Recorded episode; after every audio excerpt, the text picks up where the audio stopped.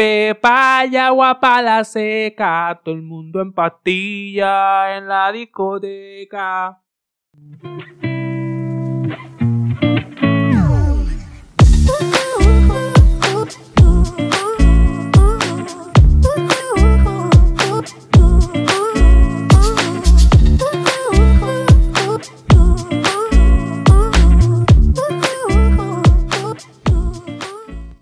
Bienvenidos a otro episodio de Radio Radical, episodio número 31, producción de Pro Genesis The Product. Le vas a robar el nombre a Snow The Product.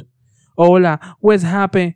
No copy my cash. No sé cuál es, no, la de Bizarrap, la del Bizarrap. Bueno, no, me dijiste que sí por política, pero ni sabe cuál es.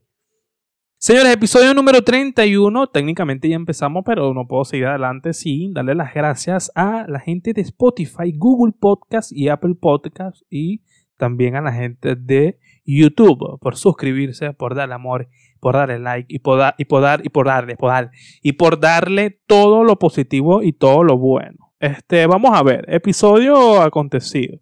Vamos a darle de una con esto. Primeramente, para darle continuidad y darle sentido a este podcast, no podemos ignorar los episodios pasados. Por lo tanto, tengo que decir que, a ver, ¿qué se habló del episodio pasado? De la vacunación, el proceso de la vacunación y de estos personajes.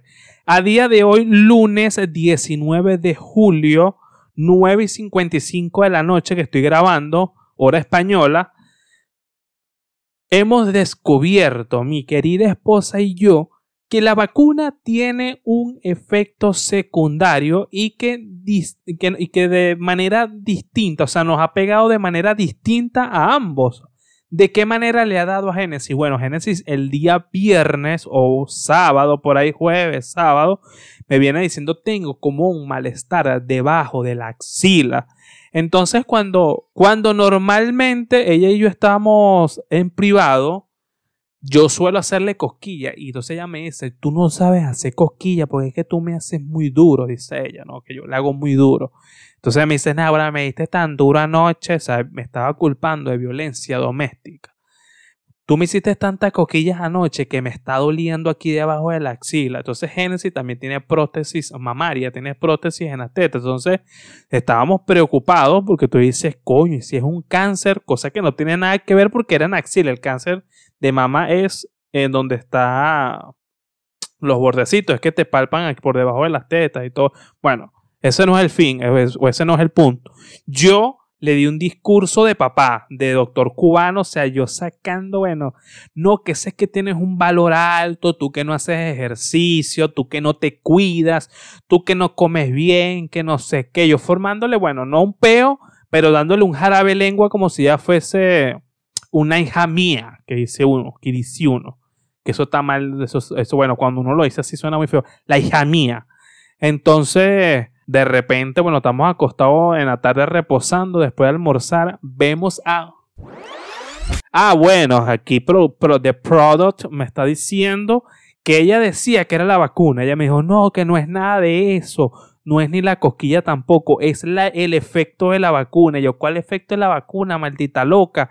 Si ya el efecto de la vacuna pasó, eso ya hace una semana. Yo, bueno, doctor cubano, muchacho. Entonces, de repente, bueno, retomo el cuento antes de que Product me, me, interrumpiera. Estábamos acostados y de repente estamos viendo a, Willy Rex, este gaming, eh, este, este personaje que hace videos para YouTube de videojuegos.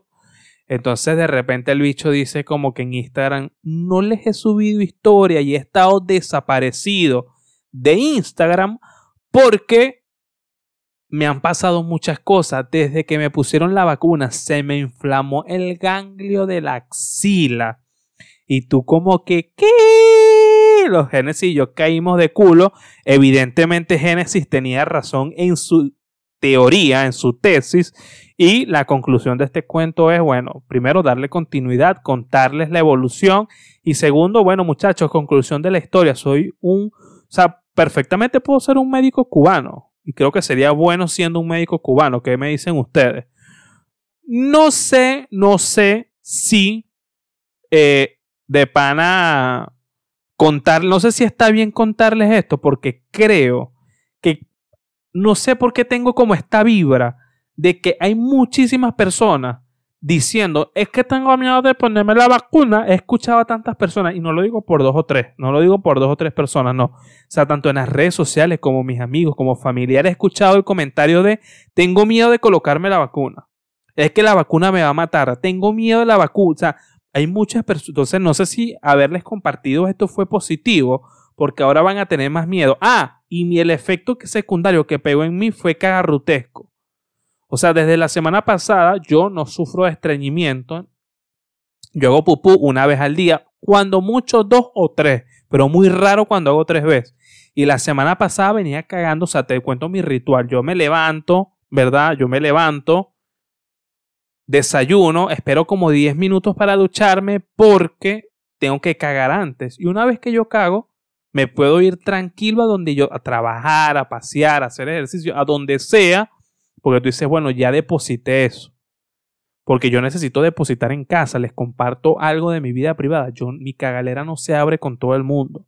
Mi cagalera no se abre en todos los baños. Son pocos los baños que pueden decir que han tocado esta cagalera. Aquí en España, bueno, hay muchos baños públicos, pero bueno, que se ven limpios por fuera, pero están demasiado sucios por dentro. Y no lo digo por baños públicos, también me cuesta cagar en casa de ajena, me cuesta mucho cagar.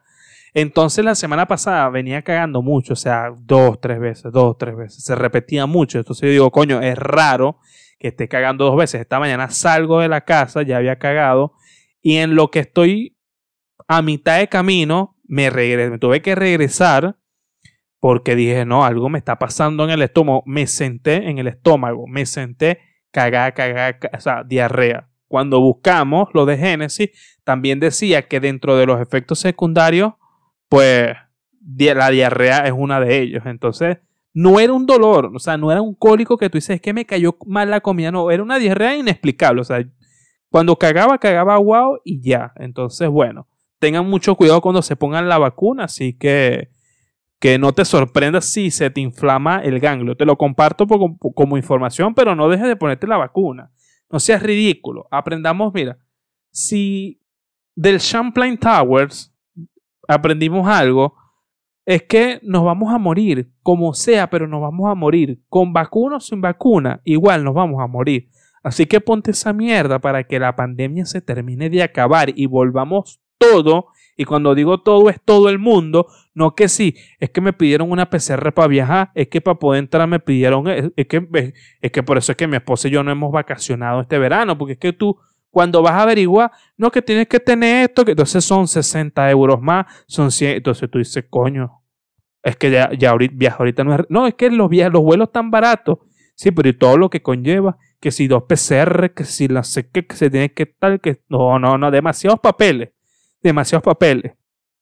Señores, también dándole continuidad a otros temas que se han tocado en este podcast, eh, Britney Spears, rápido, se retiró de la música según ella dice en su cuenta de Twitter, de Twitter no, de Instagram, dijo que no iba a volver a los escenarios de Las Vegas, en este caso que ya tenía su residencia en Las Vegas. Su residencia es que se presentaba eh, semanalmente en, solamente en Las Vegas.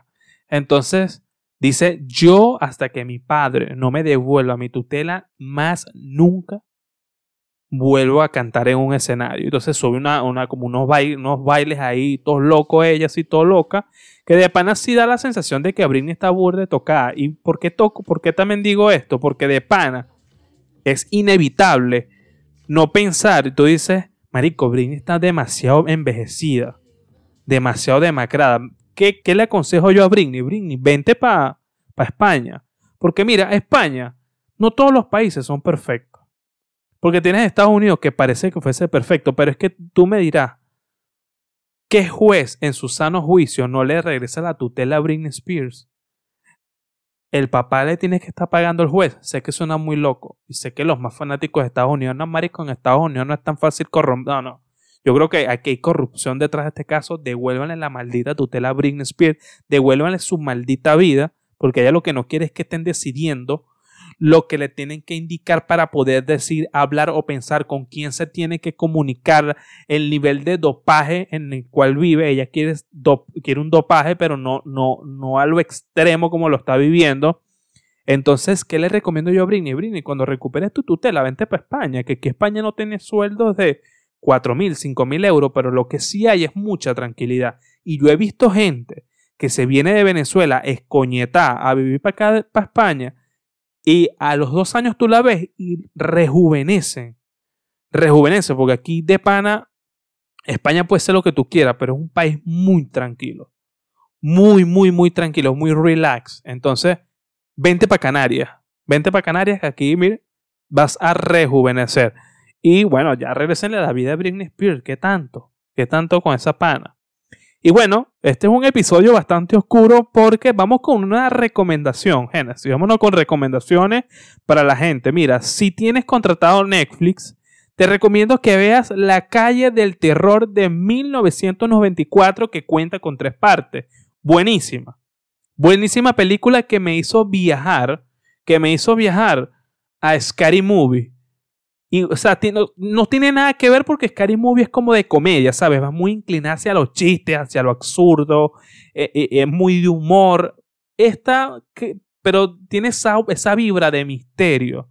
Porque te voy a explicar cuál es mi problema con las películas de terror, con estas películas de thriller, ¿no? Cuando vi la película de los Warren, La Llorona, no sé, ya pierde, o sea, no sé, pierde como la magia porque te lo quieren vender tan serio este tema de lo maldito, de la maldición, de lo maldito, que tú, te, tú dices, ya va, pero ven acá, en, en, uno en su sano juicio, no crees en Dios, vas a creer en el diablo.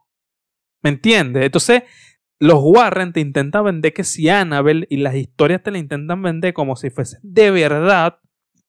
Y entonces tú dices, no, no, no creo en Dios, pero tengo miedo de que me jalen las patas en la noche. ¿Qué es eso? ¿Qué es eso? No, no creo en Dios, pero Nahuara sentí algo que me pasó por detrás. Ah, pero no, no existe el bien, pero sí existe el mal, el mal. Si existe Belcebú. No, eso no es así, eso no existe tampoco. Entonces, ese tono que le quieren dar a la película de terror también me pasó con La Llorona.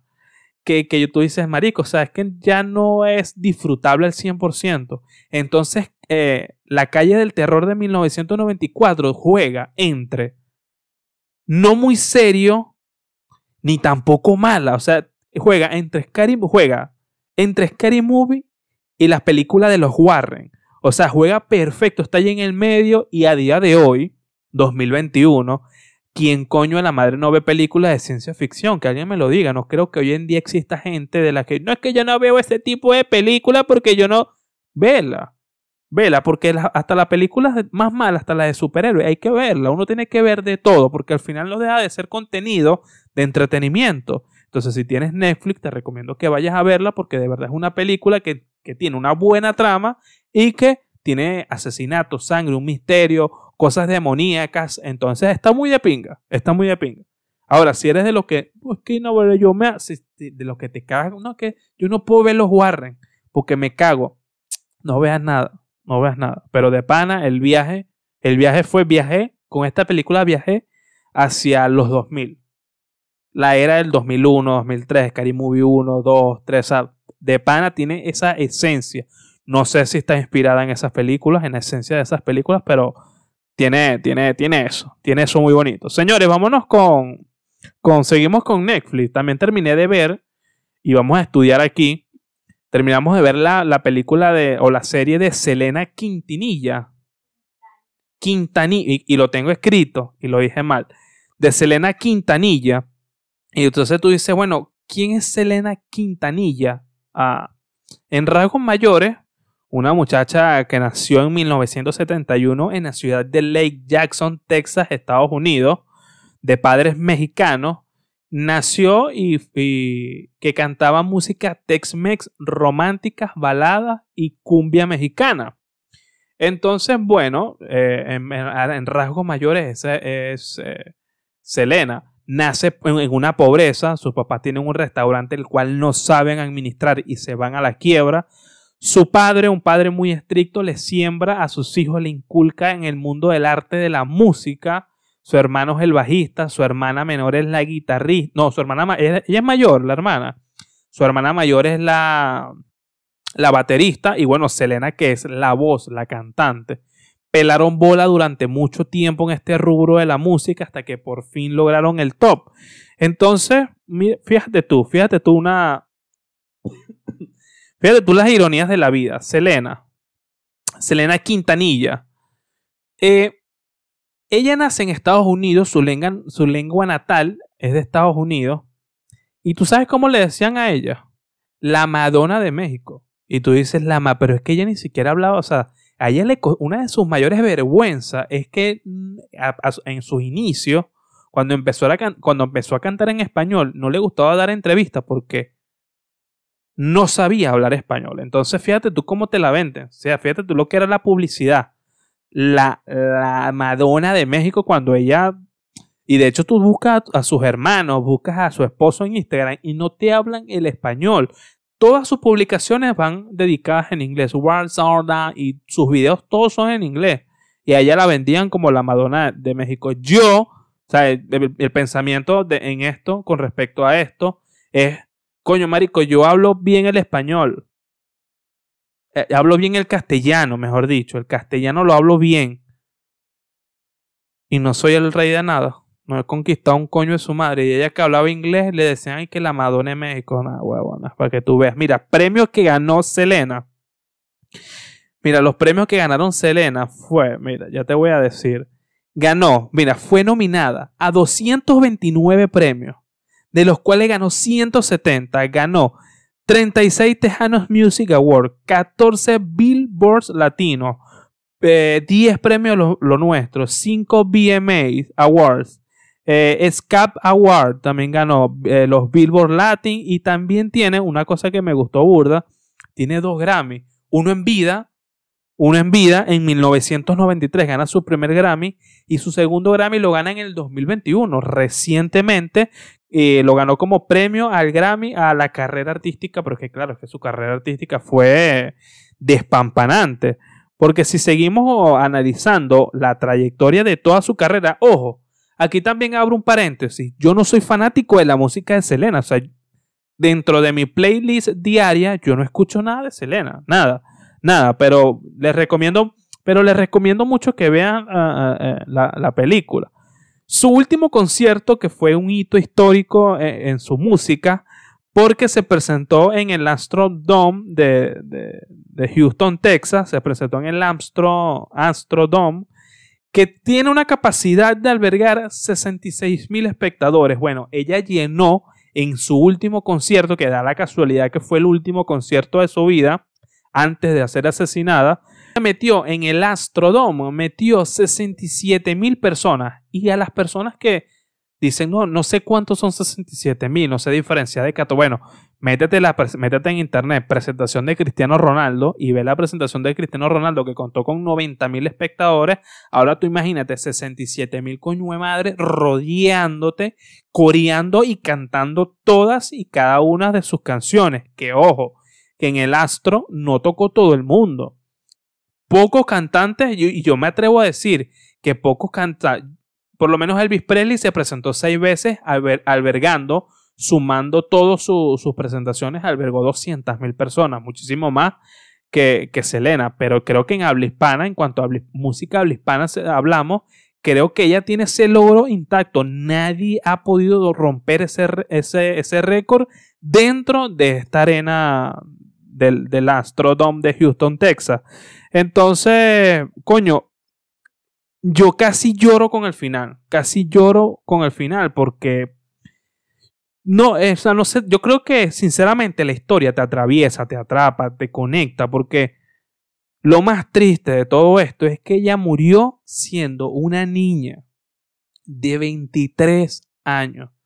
O sea, podríamos, o sea, cuando tú te sientas a leer, cuando tú te sientas a ver la historia en Netflix, tú podrías decir, no, es que estaba en el pic de su carrera. No, estaba iniciando su carrera apenas, porque todos sus grandes éxitos fue Selena con los dinos, o sea, Selena con los, con los hermanos, y ella se estaba preparando para ser solista y conquistar el mercado de los Estados Unidos porque era un álbum en inglés. O sea, ya ella había conquistado todo el habla hispana y iba a conquistar, o sea, no estaba en su pick.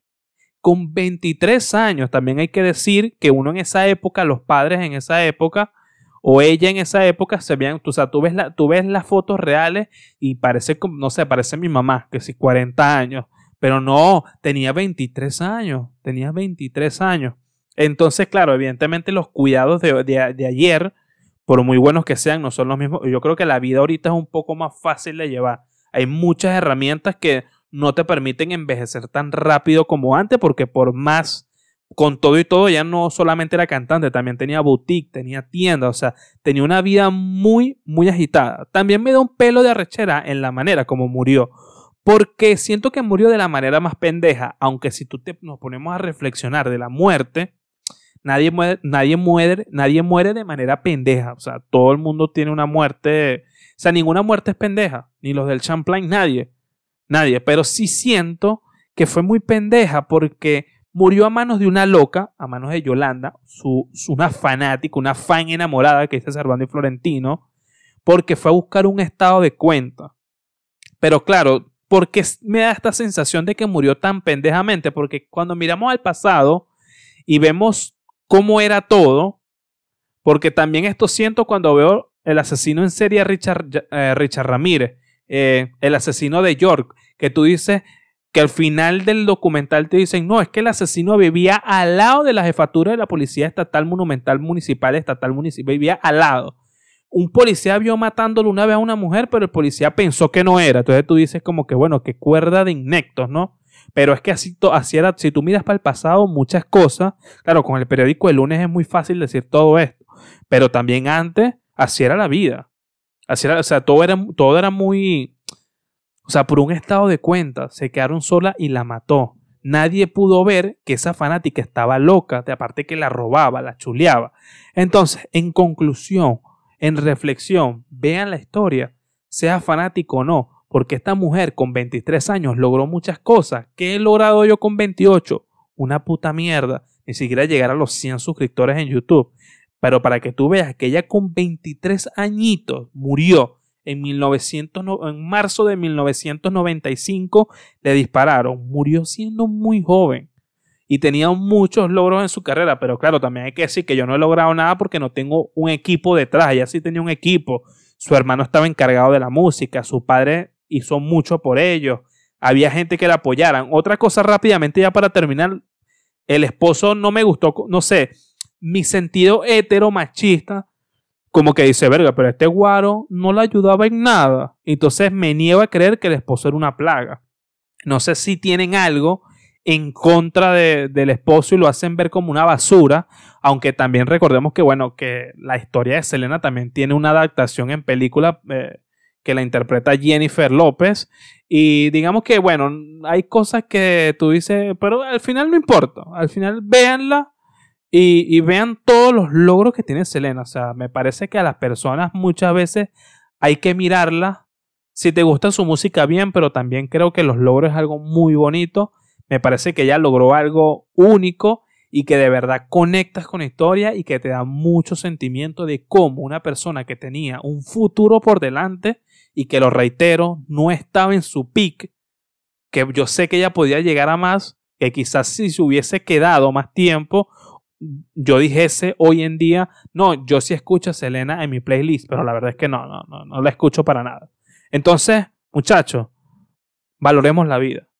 Valoremos la vida, valoremos cada minuto, cada segundo, así que ten cuidado, ten cuidado, por más pendeja que te pueda parecer una, una muerte, nadie muere de, manera, de manera pendeja, pero muchas veces esa es la, la sensación que, que, nos da cuando miramos los hechos que acontecieron en el pasado. Pero bueno, son cosas que no vamos a poder cambiar. Señores, yo, estoy, yo soy Jorge González y estoy en todas las plataformas como Jorge Cibeles. Y cuando digo todas las plataformas, es tanto Twitter como Instagram. Así que nada más, nada más. Dale para allá.